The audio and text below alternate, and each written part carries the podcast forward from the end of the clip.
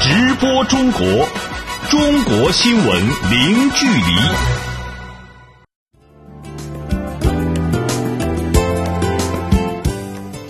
这里是直播中国节目，听众朋友你好，我是张俊。你好，我是王悦。今天节目的重要内容是：中国国家主席习近平同沙特国王萨勒曼会谈，两国当天签署十四项双边合作文件。外交部表示，日本若以军事介入南海，中方必将采取措施，坚决应对。专家称，美联储加息短期对中国经济影响有限，需要重视中长期影响。中国放宽医疗、养老、教育、文化、体育领域投资。二零一七中国东盟旅游合作年开幕。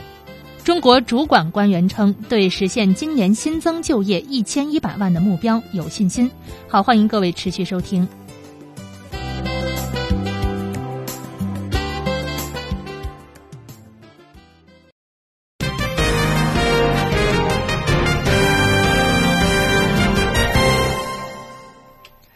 中国国家主席习近平十六号与沙特国王萨勒曼在北京举行会谈，双方一致同意保持双边关系发展势头，促进各领域务实合作，推动中沙全面战略伙伴关系不断取得新成果。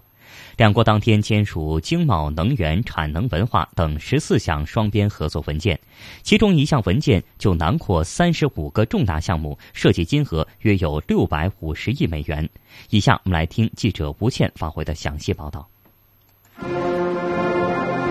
应国家主席习近平邀请，沙特阿拉伯王国国王萨勒曼十五号起对中国进行国事访问。十六号上午，习近平主席在人民大会堂为萨勒曼国王举行欢迎仪式，这是沙特国王时隔十一年再次访华。沙特是习近平主席二零一六年首次海外出访的第一站。十六号的会谈伊始，习近平高度评价中沙关系。我想起去年一月份我对贵国进行的国事访问，我与国王陛下宣布建立中沙全面战略伙伴关系，并就发展两国关系和加强国际和地区事务的合作，我们达成了重要的共识。我高兴地看到这些共识啊都在逐步的落实。中沙高级别的联合委员会的首次会议在北京召开。起到了统筹和促进各领域务实合作的作用，成果啊超出预期。我愿同国王陛下一道，保持双边关系的发展势头，是你这一次的访问呢，为推动中沙全面战略伙伴关系啊继续提高水平、取得新成果的一个新的开局。当天的会谈中，习近平强调，在处理中东事务上，要坚持尊重国家主权和不干涉内政原则，通过政治对话化解分歧，缓解热点问题紧张局势，坚持发挥联合国主渠道作用，更多倾听地区组织和国家声音，充分考虑地区历史、民族、教派的特殊性。他表示，中东很多问题根子在发展，出路最终也要靠发展。中方愿同包括中东国家在内的沿线国家共建“一带一路”，欢迎沙特成为共建“一带一路”的全球合作伙伴。萨勒曼国王表示，沙方坚定奉行一个中国政策，愿通过沙中高级别联合委员会这一平台，提升两国全面战略伙伴关系，同中方共同努力，促进世界和地区的和平、安全与繁荣。当今世界面临诸多挑战，这些挑战威胁世界的安全与稳定，其中最严重的就是恐怖主义，还有干涉别国内政和文明冲突。面对这些挑战，国际社会应该付出更大努力，携手应对。在此，我要赞赏中国在维护国际和平方面的公正立场，期待与中方加强立场协调，共同努力，促进世界和地区的和平、安全与繁荣。两国元首当天共同见证中沙多份双边合作文件的签署。据中国外交部副部长张明介绍，中沙双方签署了一共十四项合作协议，涉及到。政治、经济、文化、金融、投资、能源、航天等等，内容很丰富。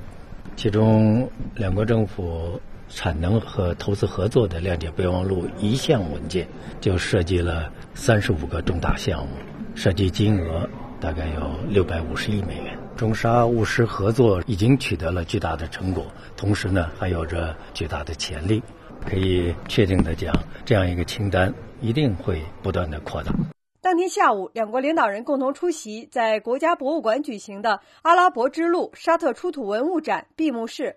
这一展览去年十二月起在国家博物馆开展，共展出四百六十多件沙特珍贵历史文物，不仅全面反映了沙特境内古代伊斯兰文明发展历程，也是东西方文化交流的重要物证。在短短三个月时间里，已经有超过四万中国观众观展。习近平当天引用阿中古语，比喻不同文明交流的重要性。阿拉伯谚语说：“和则通路，怨则垒墙。”这同中国人讲的“交而通，通而和”是一样的，蕴含着深刻的文化哲理。今天我们倡导文明对话，推进治国理政经验交流，就是要鼓励不同国家和民族从自己的历史传统。文化积淀、基本国情出发，自主探索发展之路。萨勒曼国王表示，沙特是东西方文化交汇地，沙方愿同中方一道努力，共同建设丝绸之路经济带和二十一世纪海上丝绸之路，以促进东西方贸易交流，加强各个文明之间的互动。记者吴倩，北京报道。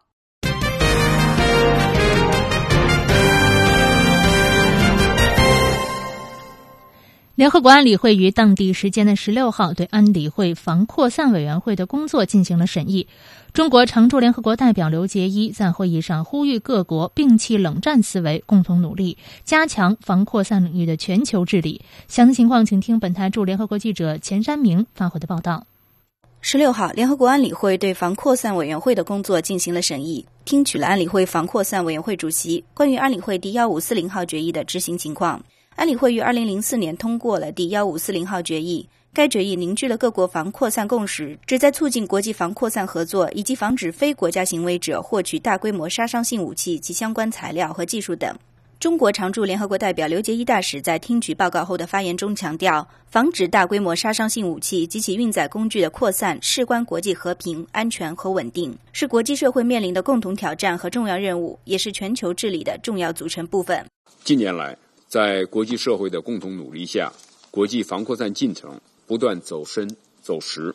但防扩散形势依然严峻，一些防扩散热点问题严宕难决。技术进步降低了扩散门槛，非国家行为体，特别是恐怖分子获取大规模杀伤性武器及相关材料、技术的风险上升。国际社会应共同努力，加强防扩散领域的全球治理。刘杰一指出，面对当前复杂多变的防扩散形势，各国应树立正确的安全观，营造有利的安全环境，摒弃冷战思维，加强国际合作。防扩散问题十分复杂，历史恩怨、地区冲突、安全关切、恐怖主义等，加深了解决防扩散问题的复杂性和艰巨性。根本出路在于摒弃冷战思维，构建公道正义、共建共享的安全格局。树立共同、综合、合作、可持续安全的新观念，从而营造普遍安全的国际和地区环境，提升各国安全感，消除恐怖主义和极端主义滋生的土壤和扩散动因，为防扩散创造有利环境。刘杰一在发言中特别谈到了朝鲜半岛无核化以及伊朗核问题等地区热点问题。强调应通过政治外交手段处理这些防扩散地区的热点问题，坚持多边主义，通过政治外交手段处理防扩散地区热点问题。采取加剧紧张的方式，只会导致冲突升级和外溢，进而加剧扩散风险。各方应始终坚持实现朝鲜半岛无核化，坚持维护半岛和平稳定，坚持通过对话协商解决问题。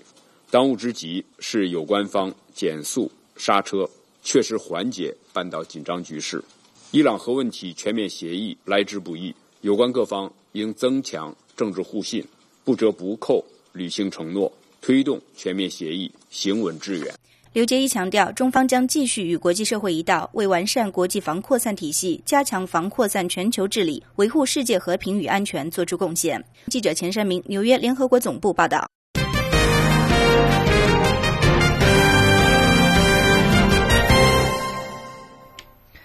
外交部十六号举行例行新闻发布会，就一些热点问题回答了记者的提问。根据报道，日本将派遣自卫队最大驱逐舰“出云号”前往南海及印度洋参加联合训练和军演。有评论称，这是日本加大军事介入南海的举措，旨在声援南海有关声索国抗衡中国。对此，外交部发言人华春莹回应称，日本不是南海问题的当事国，应该谨言慎行，不要再做。损害地区和平稳定的事。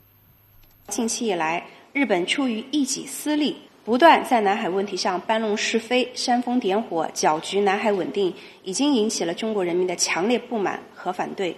如果日本继续执迷不悟，甚至想以军事介入南海来危害中国的主权和安全，加剧地区的紧张，那么中方必将采取措施，坚决的应对。华春莹表示。去年以来，在中国和东盟国家共同努力之下，南海局势不断趋稳向好。有关域外国家应该尊重地区国家，维护南海和平稳定。近几日，《纽约时报》连发多篇报道，用详细的事实和数字说明日本福岛地震六年多以来核废料困局仍然无解。日本媒体也认为。日本政府在污染水和土壤及放射性废物、废弃物的处理方面缺乏有效手段，向海洋排放核污水，给周边海洋环境和地区带来了安全隐患。对此，外交部发言人华春莹表示，中方一直关注日本福岛核泄漏及其对中国在内的地区邻国的后续影响。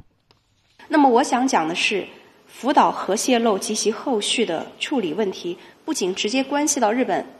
国内民众的安全，那么也会影响到包括中国在内的地区的邻国。那么遗憾的是呢，我们看到在过去的六六年里，日本政府对于福岛的核泄漏问题，要么就是讳莫如深，要么就是闪烁其词。对日本国内外的担忧呢，始终没有给出一个让人放心、令人安心的一个明确的说法。所以我们想再次敦促日本政府，本着对国际公共利益高度负责的态度。切实的履行相关的国际义务，及时的通报准确可靠的信息，不得做危害海洋环境和其他国家民众健康的事情。另据报道，菲律宾参议员特里兰尼斯三月十五号向非参议院发动呃发起动议，要求正式。就非总统杜特尔特允许中国科考船赴宾汉龙旗海域活动事件进行调查，华春莹表示，中方近期已经多次阐明立场，菲律宾国内个别人士持续歪曲事实、混淆视听，中方对此感到十分的遗憾。中方充分尊重菲律宾对宾汉龙旗的大陆架权利。不存在挑战菲方相关权利的情况。那么去年底，中方有关海洋科考船呢，确实曾经过航菲律宾吕宋岛东北部的有关海域。那么中方的船只呢，是依据联合国海洋法公约等国际法，享有航行自由和无害的通过权。那么所谓中方的船只在宾汉龙旗海域开展作业或者其他活动的说法，纯属无稽之谈。华春莹表示，当前在中非双方的共同努力之下，中非双边关系发展势头良好，各领域务实合作快速推进，这符合两国和两国人民的共同利益，也是地区国家乃至世界上大多数爱好和平国家的共同愿望。希望菲律宾有关人士真正的从菲律宾国家和人民的福祉出发，不要为中非关系发展制造障碍。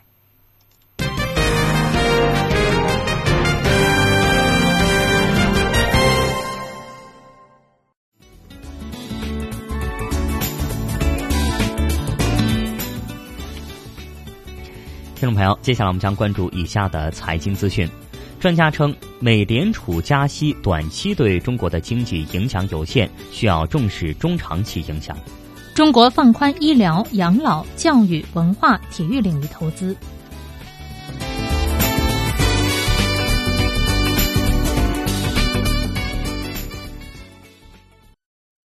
直播中国，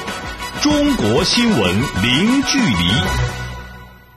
下面我们来关注一下中国最新的股市和汇市信息。首先是股市方面，十七号，中国内地的沪深两市双双小幅高开，整个早盘维持住了窄幅震荡的走势，尾盘两市集体的剧烈杀跌。截至收盘，上证指数收报三千二百三十七点四五点，下跌三十一点四九点，跌幅百分之零点九六，成交金额两千六百二十二亿元人民币。深成指收报一万零五百一十五点四一点，下跌一百零九点零一点，跌幅百分之一点零三，成交金额三千三百八十二亿元人民币。香港恒生指数收报两万四千三百零九点九三点，上涨二十一点六五点，涨幅百分之零点零九，成交金额一千二百一十三亿港元。台湾加权股指收报九千九百零八点六九点，上涨七十点八六点，涨幅百分之零点七二，成交金额一千零五十一点零四亿元新台币。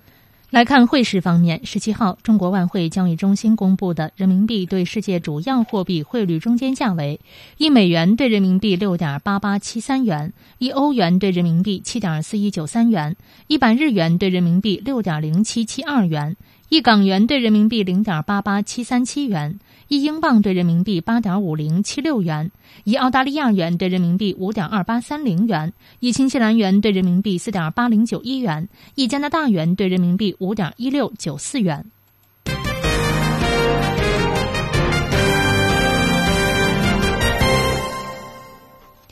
北京时间十六号凌晨，美联储宣布加息二十五个基点，联邦基金利率从百分之零点五到百分之七点五上调至百分之零点七五，呃到百分之一。对此，中国财经专家认为，美联储加息短期对中国经济影响有限，需要注意中长期对汇市和债市的影响。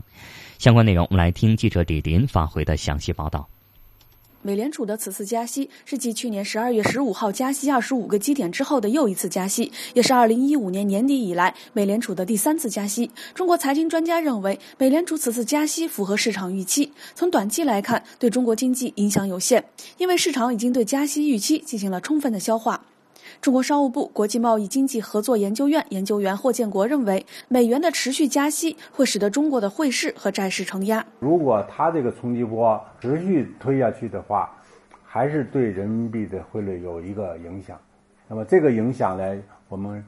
就是说完全置之不理，恐怕也是不行的。另一方面，我觉得值得比较敏感注意的就是这个企业债，还有一个风险就是你如何对冲这个我们手头这些美元债券的问题。按照美联储去年的决议声明，预计二零一七年将加息三次。但是有专家认为，美元加息的频率和力度仍然存在不确定性。中国国务院发展研究中心宏观经济部研究员张立群表示，当前中国经济发展稳中有进，稳中向好，特别是近期固定资产投资、发电量、对外贸易等一系列指标表现良好。PPI 持续负增长也已经结束，未来中国经济回稳向好的基础将更加扎实。因此，中国不必过度的关注美联储加息。从中国来看的话呢，我觉得应该坚持啊以我为主，不要过度关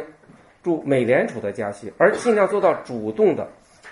依靠根据我们国内的宏观经济运行情况，对中国的货币政策做我们主导的这样一个调整。吴建生建议，中美双方还应该进一步加强战略和经济对话，并稳步的推进人民币国际化水平。我觉得最重要的还是当前我们要加强这个中美双方的这个战略经济对话，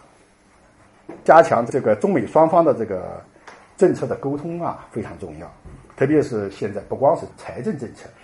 也不光是货币政策，还有特别是像汇率啊、贸易问题。再来呢，就是继续坚持。这个汇率市场化的改革，还有一个就是要加强资本流动的监管和外汇储备的管控。最后呢，就是我们要继续的稳步推进人民币啊这个国际化，来应对外部环境对我们的啊不利影响。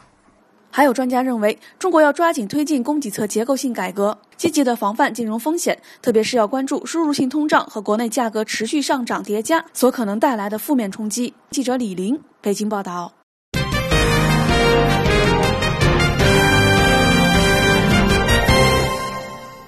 中国政府日前发布文件，鼓励民间资本、国有企业资本以及外资投向医疗、养老、教育、文化、体育等社会领域。那么，这份文件包括哪些内容？将为社会资本进入上述领域带来怎样的机会呢？我们来听本台记者陈宇发回的报道。国务院办公厅日前印发《关于进一步激发社会领域投资活力的意见》，聚焦医疗、养老、教育、文化、体育等五个领域，鼓励民间资本、国有企业资本及外资进入。意见共三十七条具体措施，涉及放宽行业准入、扩大投融资渠道、落实土地税费政策、促进融合创新以及加强监管优化服务等五个方面内容。在中国社科院财经学院副院长夏杰长研究员看来，意见降低了制度性交易成本，并把公共服务分为基本公共服务和非基本公共服务，鼓励社会资本进入，弥补了经济社会发展中的短板，激发了投资的活力。社会领域啊，回报周期比较长，平均投资的收益率也比较低。如果你不在制度性交易成本的降低方面把文章做好、做足、做实，你即使再呼吁民间资本、社会资本进入社会领域啊，难度是非常大的。随着收入水平的提高，人们的消费结构要转型、要升级，非物质产品领域的诉求将越来越多。但是，过去我们在这些领域的投资不足，供需严重的不匹配。强调基本公共服务由政府为主导，非基本公共服务更多的交给市场，这样就把我们社会领域发展的空间。承诺出来，交给社会资本去做。我正因为有空间，我社会资本才愿意进入。国家统计局数据显示，二零一六年全国教育、卫生和社会工作、文化体育和娱乐业这三类民间投资只占整个社会领域固定资产投资的百分之三十八点三，比全国民间投资占总投资的比例低了二十多个百分点，说明增长潜力较大。以文化领域为例。这份意见提出，推动文化创意产品开发，通过知识产权入股等方式投资设立企业；推动社会领域企业以知识产权为基础开展股权融资；以优惠政策鼓励企业将旧厂房、仓库改造成文化创意、健身休闲场所。在医疗领域，意见提出改革医师执业注册办法，建立医师电子注册制度，引导社会资本以政府和社会资本合作 PPP 模式参与医疗机构投资运营。中国社科院财经学院副院长夏杰长表示，随着意见的出台，上述领域投资有望出现快速增长。一个最简单的表现，比如北京为代表的这些大都市的学区房涨得那么贵，我们去三甲医院看病那么难，凸显了市场对这个领域的需求是巨大的。那么现在的问题在供给端，在这里把供给端的这个。门槛能够降低、放宽，供给端解决了，再加上巨大的市场需求，对这个领域的发展应该说是非常非常看好的。一直以来，融资渠道窄、抵押贷款难，是社会资本进入医疗、养老等行业面临的重要难题。为此，意见专门提出，银行业金融机构在依法合规、风险可控的前提下，创新开发有利于社会领域企业发展的金融产品。合理确定还贷周期和贷款利率，同时研究出台专项债发行指引、商业银行压品指引，鼓励各地设立行业风险补偿金，为行业增信。记者陈宇北京报道。好的，感谢记者陈宇的报道。我们再来看中国商务部十六号发布数据显示，二零一七年一到二月，国家新设立外商投资企业三千八百六十家，同比增长百分之十三点七。根据商务部的数据，二月当月，中国新设立外商投资企业一千八百五十家，同比增长百分之三十三点三，实际使用外资金额五五百八十五点九亿元人民币，同比增长百分之九点二。从产业分布来看，服务业和制造业等领域吸收外资的增长较快。从投资来源地看，主要国家和地区对中国的投资总体保持稳定。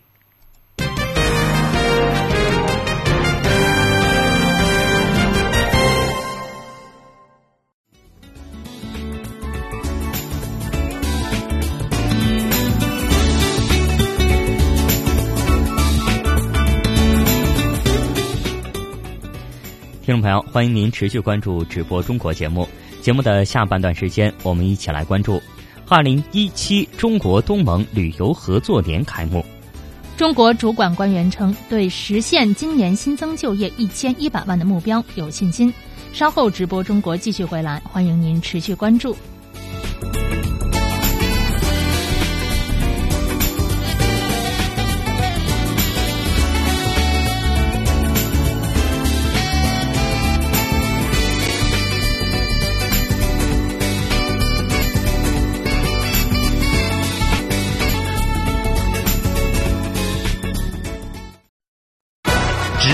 中国，中国新闻零距离。听众朋友，您现在正在收听到的是直播中国节目。节目的下半段时间，我们首先来关注今天的主要新闻。中国国家主席习近平十六号与沙特国王萨勒曼在北京举行会谈，双方一致同意保持双边关系发展势头，促进各领域务实合作，推动中沙全面战略伙伴关系不断取得新成果。两国当天签署经贸、能源、产能、文化等十四项双边合作文件，涉及金额约有六百五十亿美元。二零一七中国东盟旅游合作年开幕式十六号在菲律宾马尼拉举行。出席开幕式的中国副总理汪洋表示，中国愿与东盟国家一道，推进旅行便利化，扩大旅游相互投资，完善旅游突发事件应急处理机制。根据报道，日本将派遣自卫队最大驱逐舰“出云号”前往南海及印度洋参加联合训练和军演。有评论称，这是日本加大军事介入南海的举措。对此，外交部发言人华春莹回应称，如果日本想以军事介入南海，危害中方主权和安全，加剧地区的紧张局势，中方必将采取措施，坚决应对。中国政府日前发布文件，鼓励民间资本、国有企业资本以及外资投向医疗、养老、教育、文化、体育等社会领域。中国政府最近提出，今年要实现城镇新增就业一百一十万人以上，比去年多一百万人。这也是中国政府四年来首次上调就业目标。人们发现，在经济增速放缓的背景之下，中国的就业目标反倒调高了。而中国人力资源和社会保障部部长尹卫民在接受人民日报记者的专访时表示，他们对于实现有这样一个目标是有信心的。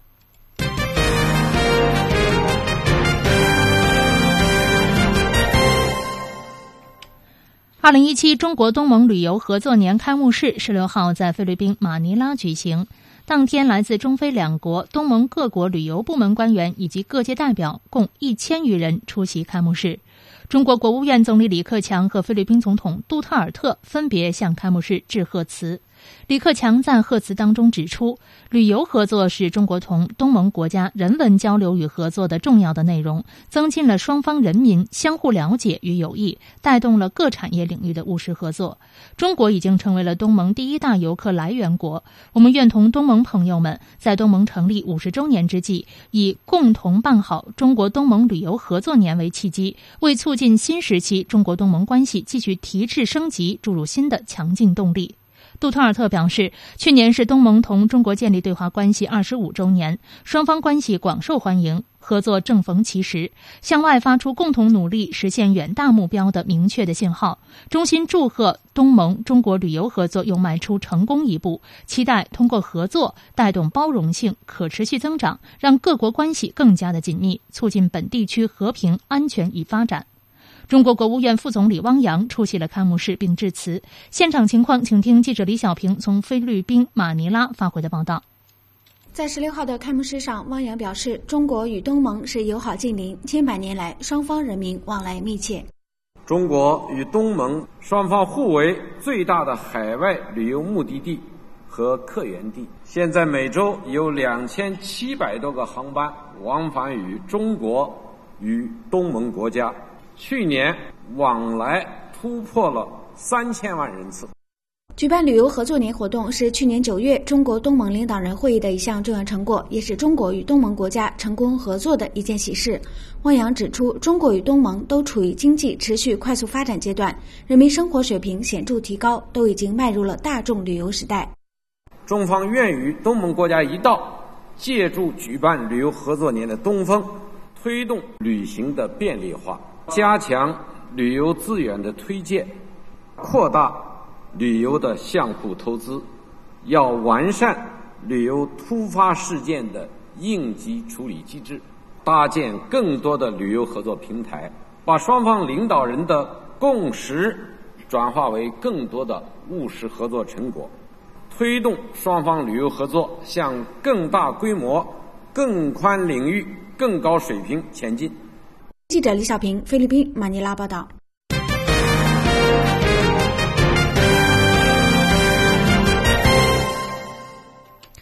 中国最政府最近提出呢，今年要实现城镇新增就业一千一百万人以上，比去年多一百万人。这是中国政府四年来首次上调就业目标。人们发现，在经济增速放缓的背景之下，中国的就业目标反倒调高了。而中国人力资源和社会保障部部长尹蔚民在接受人民日报记者的专访时表示，他们对于实现有这样一个目标是有信心的。接下来，我们就请编辑李爽来给我们介绍一下这篇专访透露出哪些信息。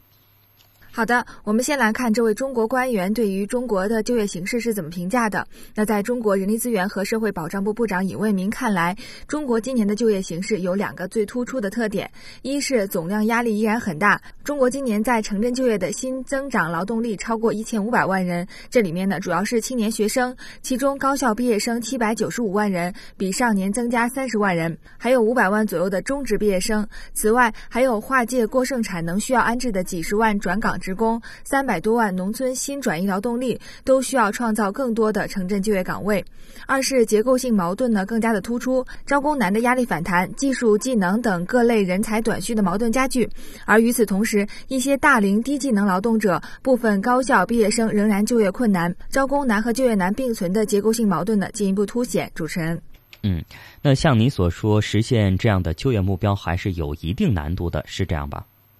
在中国人力资源和社会保障部部长尹卫民看来，中国之所以在经济增速放缓的情况下还要上调就业目标，一方面是要更好地满足劳动者城镇就业的需要，另一方面也是基于经济发展创造新的就业岗位的可能。他说，随着中国经济规模的逐渐扩大和结构优化，经济增长对于就业的拉动能力也在逐渐的增强。中国的城镇新增就业已经连续四年保持在一千三百万人以上，因此就业目标的上调既符合需要。又有实践基础。今年要实现就业增长的目标，虽然说困难和挑战不少，但是也有不少积极因素和有利的条件。从宏观层面来看，中国经济发展具有良好的支撑条件，稳增长政策效应将继续发力，经济有望实现百分之六点五左右的中高速增长。经济结构调整优化，改革红利持续释放，一些新业态、新政能正在形成，这些呢都将拓展就业增长空间，增强经济对于就业的拉动能力。同时，中国已经形成了一整套积极的就业政策，公共就业服务体系呢也在不断的完善，促进就业的效果将进一步显现。他表示，他们对于完成今年的就业目标还是很有信心的。主持人，嗯，我们还想知道，围绕就业目标，今年中国政府将采取哪些针对性的政策措施呢？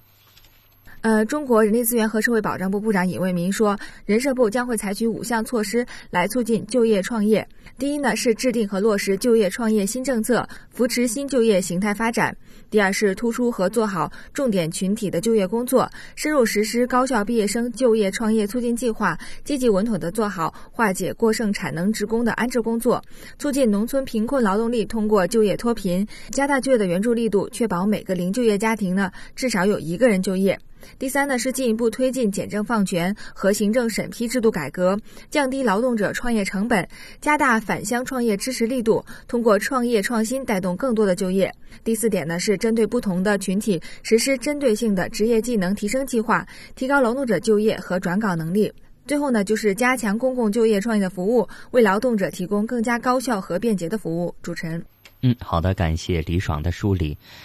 我们说到就业问题，现在呢，大学毕业生的就业问题是中国政府要重点解决的一个问题。统计数据显示，中国今年将有七百九十五万的大学生进入就业市场，是历年来的最高。为了帮助大学生更好的就业，中国人力资源和社会保障部将启动大中城市联合招聘高校毕业生专场活动。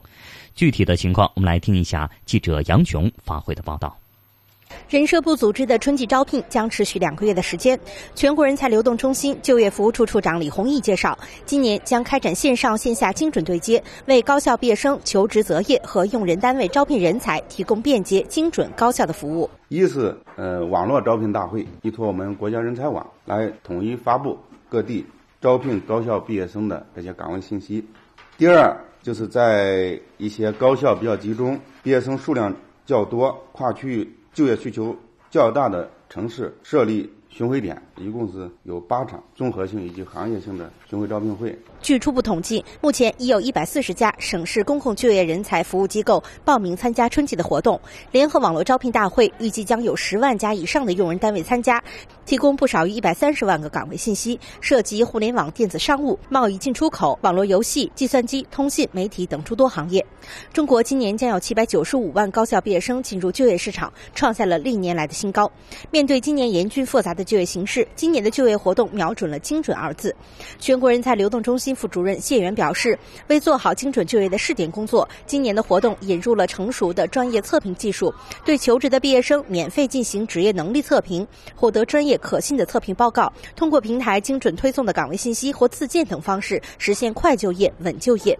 用人单位可登录平台上传岗位信息，免费建立岗位胜任力模型，通过平台精准推送的简历信息，用最小的成本招到最合适。的人，求职者怎么更加客观的找到自己的优势，去找准自己的职业坐标？那么用人单位你怎么能够更加科学的把你这个岗位需要招聘什么样的人才描述出来？然后就是我们说的一系统，就是我们的智能匹配系统啊。通过这个智能匹配系统，我们把这个专业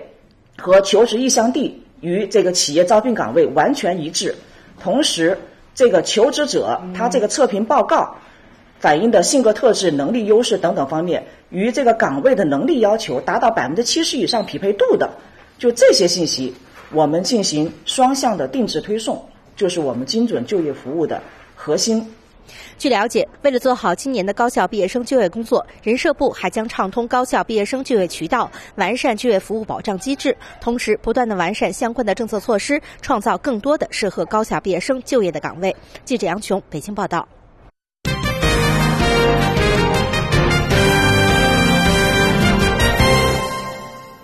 在世界睡眠日到来前夕，十六号，一份二零一七年中国网民失眠地图在北京发布。这份报告调查了中国各地网民的睡眠情况。具体内容，我们来听记者李文婷的介绍。调查结果显示，近百分之八十的参与者曾有失眠经历，其中上海、广州比例最高，长沙、北京、深圳紧随其后。有失眠经历的人群中，入睡困难是最主要的失眠表现。世界睡眠日即将到来之际，一份2017年中国网民失眠地图在京发布。其中的失眠城市排行榜中显示，各城市中曾有失眠经历的人群比例，上海最高占百分之八十七，其次是广州、长沙，北京排名第四。此项调研历时一个月，共收集了来自全国三十二个省市自治区、三百六十二个城市八千五百多份有效问卷。就大众对失眠的经历、其危害的认知以及对治疗的态度进行了调研。调研中有超八成以上的网民深受失眠困扰。有过失眠经历的人群中，其主要失眠表现有：入睡时间超过三十分钟的占三分之二，睡眠质量下降和一晚上醒来超过两次的人群都占了一半左右，总睡眠时间少于六个小时的占四成。很显然，入睡困难已经成为了人群中最主要的失眠表现。然而，却有近六成的被调查者不能全面了解失眠危害，仅有百分之四点五的人认为失眠应该马上治疗。本台记者李文婷北京报道。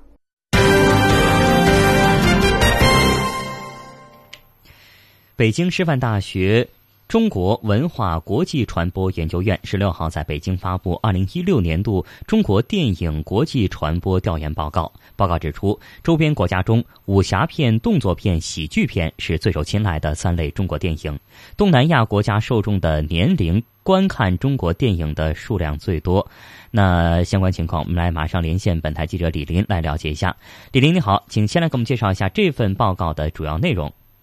为了完成这份报告呢，北京师范大学中国文化国际传播研究院对包括俄罗斯、日本、韩国、蒙古。越南、泰国、印度、巴基斯坦在内的十六个国家的受众进行了调查，回收有效的问卷呢是一千四百九十三份。调查发现，受访者青睐的中国电影当中，排名前三位的是武侠片、动作片和喜剧片。在周边国家当中呢，呃，东南亚国家受众年均观看中国电影的数量是最多的，达到了两点八部。其次呢是南亚区域，比如说印度是两点七八部，而东亚地区最低啊，日本呢是仅有一点二一部。呃，而从这个受众的年龄构成来看呢，十八岁到三十四岁的受访者对中国电影的资讯获取的方式是更加丰富的，更愿意选择中国电影。不过呢，这份报告也指出，和欧美电影相比呢，周边国家的受访者对观看中国电影的偏好程度是比较弱的。主持人，嗯，那究竟是什么原因导致东亚和东南亚国家的受众对于中国电影的观影数量有这么大的差异呢？课题组分析指出呢，东亚区域样本体现出比较低的观影数量，这个和中国与东亚国家的这个文化同源性具有一定的关系。文化同源性带来的相似或者是相同的文化特点呢，具备同源性的双方，同时也会存在一定的相斥性。东亚区域观影数量高，是因为东亚区域的华人华侨最为密集，在当地呢形成了中华文化圈的效应。而且东南亚区域靠近中国的广东、福建，这种地缘性带来的文化影响力也是不容低估的。尤其是八十年代港台经济的迅猛发展，带来了文化交流的增多，功夫片、武侠片、港式喜剧电影在当时大量的输出，影响力是延续至今。而东亚区域观影数量较高呢，主要是印度、巴基斯坦、尼泊尔。随着“一带一路”区域合作的开展呢，金砖国家的日益交往密切，南亚国家与中国的相互认可度日益提高的结果。主持人，好的，感谢李林的报道。中国著名导演贾樟柯十六号在北京透露，他发起创立的平遥国际电影展将于十月十九号至二十六号举行。这个影展将以展映非西方影片为主。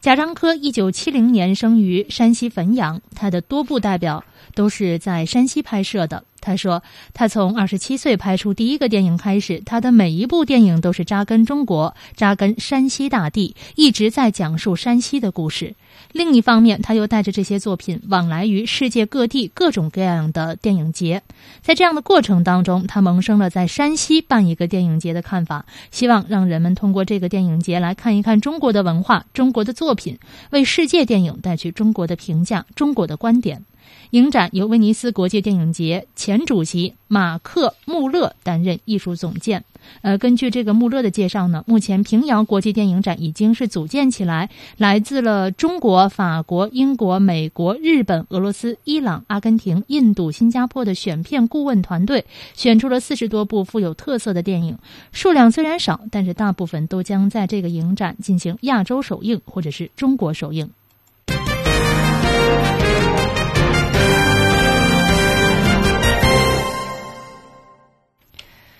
就在目前呢，共享单车在中国非常的火，为大众出行提供了便利。但是，使用共享单车必须要向服务平台缴纳押金，一些共享单车服务平台存在押金退还难等问题，引发了用户的担忧。对此，专家建议政府要加强监管，保证押金专款专用。相关内容，我们来听南京台记者刘宇威发回的报道。目前，摩拜单车、七号电单车的押金为每人两百九十九元，南京市公共自行车三百元，OFO 小蓝单车九十九元。而上述企业在南京布设的车辆总数已接近二十万辆。放眼全国，到今年底，共享单车市场总规模将达到五千万用户。可想而知，各家平台集聚的押金数目惊人。以摩拜为例，去年底该平台活跃用户量已达三百一十三点五万人，每月活跃用户押金总额超过九亿元。有用户表示了担忧：下了两个 APP 吧，一个是摩拜，还有一个是小蓝，然后加在一起大概有四百块钱左右吧，就是很担心风险这一块，然后不知道政府或者是企业这方面我有没有一些监管的措施，或者是能够告诉我说我的这个资金是放在哪个地方，能够让我放心一点。这种担心并非毫无根据。此前，福建莆田共享单车平台卡拉单车运营失败，平台押金被投资方挪用，用户在申请押金退还时长期无人处理。还有的单车企业表示，收取的押金沉淀在第三方账户，与公司的运营资金完全分离，不会私自挪用，但是基本都处于自我管理的状态。小蓝单车南京市场负责人赖全荣。部分是能保证啊一天之内能够去啊去到达去返还，有些可能涉及到银行的多次转账。这个押金目前的话是在这个支付宝和这个微信里面，就是基本上是专专款专用啊，基本上就是说我们不会啊去挪用这个用户的这样一个押金去做这个事情。针对共享单车企业押金监管问题，南京河海大学交通学院院长吴忠建议，管理部门可以适时出手，参考深圳的做法，要求企业设立押金专用账户，接受第三方监管，保证专款。专用，嗯，因为从现在这种无序竞争来看，我有点担心，可能会有一些公司撑不下去。它这个自行车押金有它的合理的一面，当然它也存在着一些一些风险。对。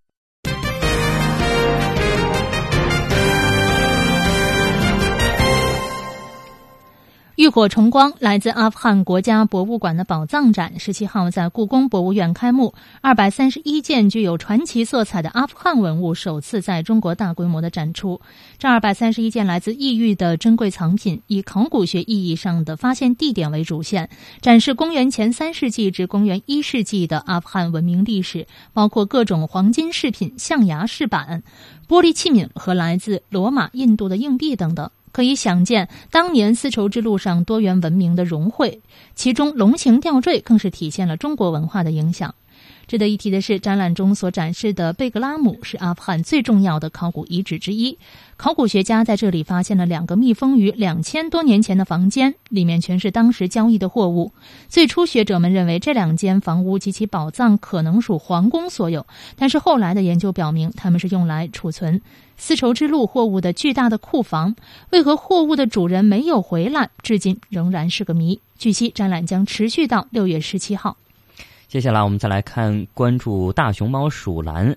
三月十六号的晚间呢，兰州市动物园大熊猫鼠兰将乘坐航班 MU 二四幺三离开兰州，前往中国大熊猫保护研究中心都江堰基地接受。带养调调理。那鼠兰呢？一九九四年出生于成都，雌性，今年二十三岁，相当于人类的七十岁左右。今年的三月九号，经过中国大熊猫保护研究中心专家组评估通报称，在兰州市动物园饲养期间，鼠兰。背部出现了无名的创伤，治疗期间其体重降至八十四公斤。由于重复空嚼玩舌头，啊，这个鼠兰呢还一度。口吐白沫，那专家组认为，目前鼠兰的营养状况中等偏上，健康状况较好。但是年逾古稀的它已经出现了老年大熊猫综合征的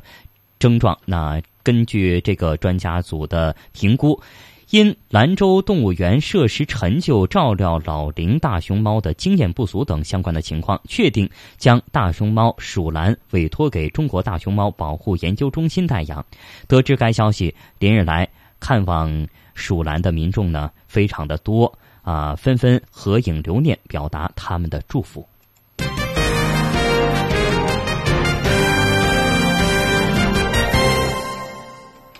直播中国，接下来我们来关注海外华人社区的相关新闻。十四号到十六号，应印尼伊斯兰教士联合会总主席萨义德的邀请，中国驻印尼大使谢峰夫妇赴井里问进行友好访问。谢峰说：“虽然是第一次到井里问，但是所到之处都感到非常的亲切，因为井里问是中印尼世代友好的缩影和见证，在中国人民心目中有着特殊和美好的意义。的确，历史上中国人的到来，让爪哇岛北部的这座海边小城留下了延续六百年的中国印记。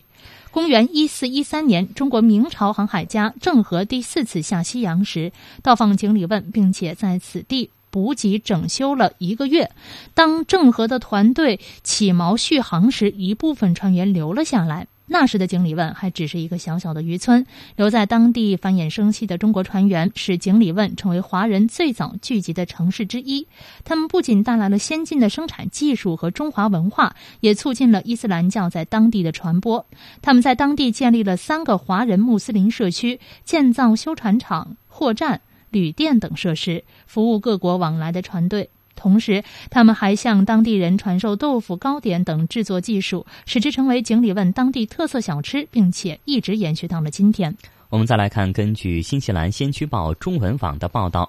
过去两年中，随着新西兰的华人与日俱增。学习中文的中学生人数增加了百分之三十。目前，亚洲新西兰基金会公布了二零一六年年度报告，新西兰人对亚洲和亚裔的认识。在调查中，大多数的受访者认为中文是孩子们最应该学习的外国语言。二零一七年，新西兰的中文学习将得到大力推动。根据报道，今年有一百四十四名汉语助教从中国远道而来，在新西兰境内的中小学校从事汉语教学工作。这是从中国前来新西兰助教人数最多的一年，表明新西兰的学校对中文学习的需求强劲。今年学习中文的新西兰学生比例或将大幅增加。我们再来关注近日为了响应慈善网站的号召，意大利前总理贝卢斯科尼公开拍卖自己的午餐时间。目前已经有二十二人参与，出价最高者是一个居住在意大利的中国人，出价三万欧元。据悉，这次拍卖的所得资金百分之八十将会捐给意大利红十字会，用于地震灾区的重建工作；剩余的百分之二十将会捐给慈善网站。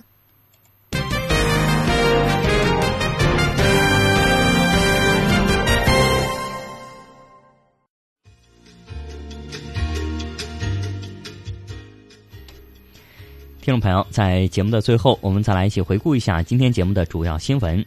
中国国家主席习近平同沙特国王萨勒曼会谈，两国当天签署了十四项双边合作文件。外交部表示，日本若以军事介入南海，中方必将采取措施，坚决应对。专家称，美联储加息短期对中国经济影响有限，需要重视中长期影响。中国放宽医疗、养老、教育、文化、体育领域投资。二零一七中国东盟旅游合作年开幕。中国主管官员称，对实现今年新增就业一千一百万的目标有信心。今天的直播中国到这里就结束了，再会。再会。